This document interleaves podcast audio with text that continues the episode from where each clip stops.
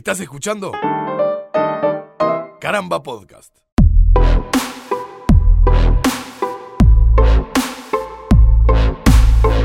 Bienvenidas y bienvenidos a un nuevo episodio de Vuelta por el Universo, el podcast sobre ciencia y astronomía para la comunidad hispanoparlante, producido por Caramba con apoyo del Observatorio Astronómico de Montevideo y el Consejo de Educación Secundaria del Uruguay.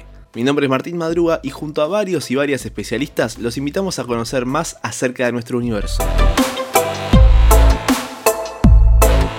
9 de febrero de 1986, la Tierra disfrutaba de ver una nueva pasada del cometa 1P Halley. Probablemente sea el cometa más importante de la historia documentada con al menos 30 aproximaciones a nuestro planeta. Una de ellas ocurrió en 1758, tal como lo había anunciado el astrónomo británico Edmund Halley. Edmund, o Edmund, se apoyó en trabajos de Isaac Newton sobre gravitación universal para determinar que los cometas avistados en 1531 y 1607 eran el mismo y que se lo volvería a ver en 1758. Lamentablemente Halley no llegó a ver cómo su cálculo se cumplía, ya que falleció unos 16 años antes de la pasada del cometa. Desde entonces, el cuerpo lleva el apellido del científico que calculó por primera vez la órbita de un cometa.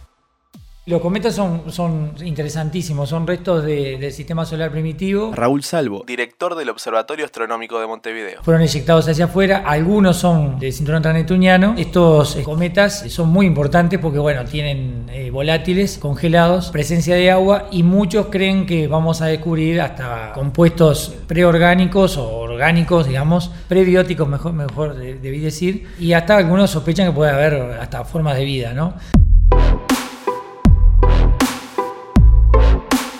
En el siglo II a.C., el historiador chino Sima Qian dejó constancia de un cometa avistado en mayo del año 240. A mediados del siglo XIX después de Cristo, el francés Edward Biot, estudioso de la cultura china, logró traducir este trabajo para poder así compartir el conocimiento con el mundo occidental. El británico John Russell Hind tomó esas escrituras y realizó cálculos para terminar comprobando que aquel cometa había sido efectivamente el Halley. Ese es el primer acercamiento documentado de este cometa periódico.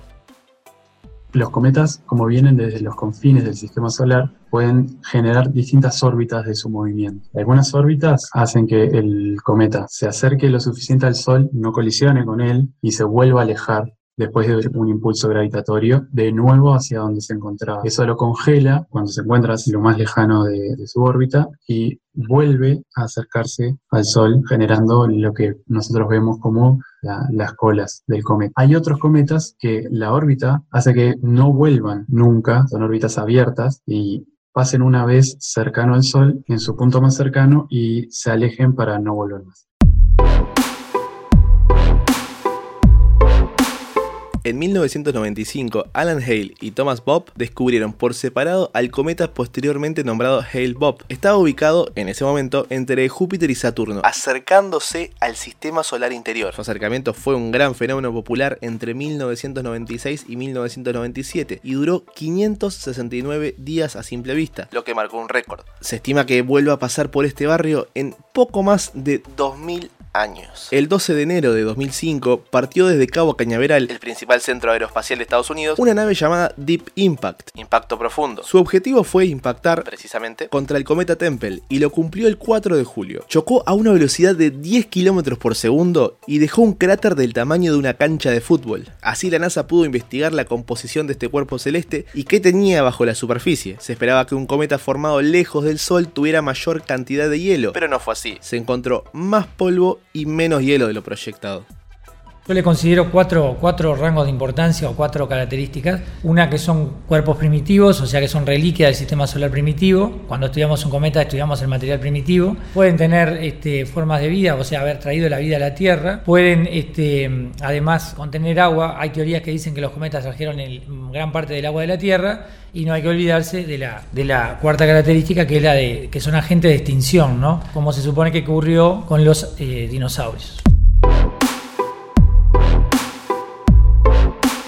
Ya hablaremos en otro episodio sobre los cometas interestelares, un tipo de cometa que aún está bajo estudio.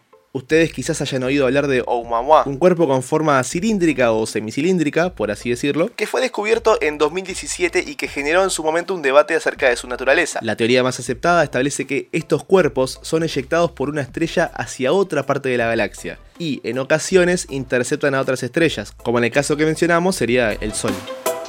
En enero de 2021, el astrónomo estadounidense Gregory Leonard detectó al cometa C 2021 A1 camino al sistema solar interno. En ese momento estaba llegando a la órbita de Saturno y se calcula que para fines de 2021 será visible con ayuda de unos simples binoculares. Acerca de esto los mantendremos actualizados en nuestras redes y en vuelta por el universo.org. Recuerden que pueden suscribirse a nuestro boletín en vuelta por el universo.org barra comunidad para recibir semanalmente nuestro contenido, alertas de observación y otros mensajes de interés. Es rápido, gratis y 100% libre de spam. Nos ayudas a seguir creciendo y te aseguras de no perderte de nada. Podés seguirnos también en Twitter e Instagram donde nos encontrás como arroba vuelta universo. No te olvides de seguir nuestro podcast en Spotify y Apple Podcast, suscribirte a nuestro canal de YouTube y, si te gustó, compartirlo para que llegue a más gente. También les contamos que de ahora en adelante pueden realizar las consultas astronómicas que quieran usando el hashtag PreguntaBPU o mencionándonos en redes sociales. Y nuestro equipo estará feliz de responderlas, ya sea mediante posteos, artículos en vuelta por el universo.org o mismo en un episodio de nuestro podcast. Mi nombre es Martín Madruga y esto fue un episodio de Vuelta por el Universo. Nos escuchamos la semana que viene.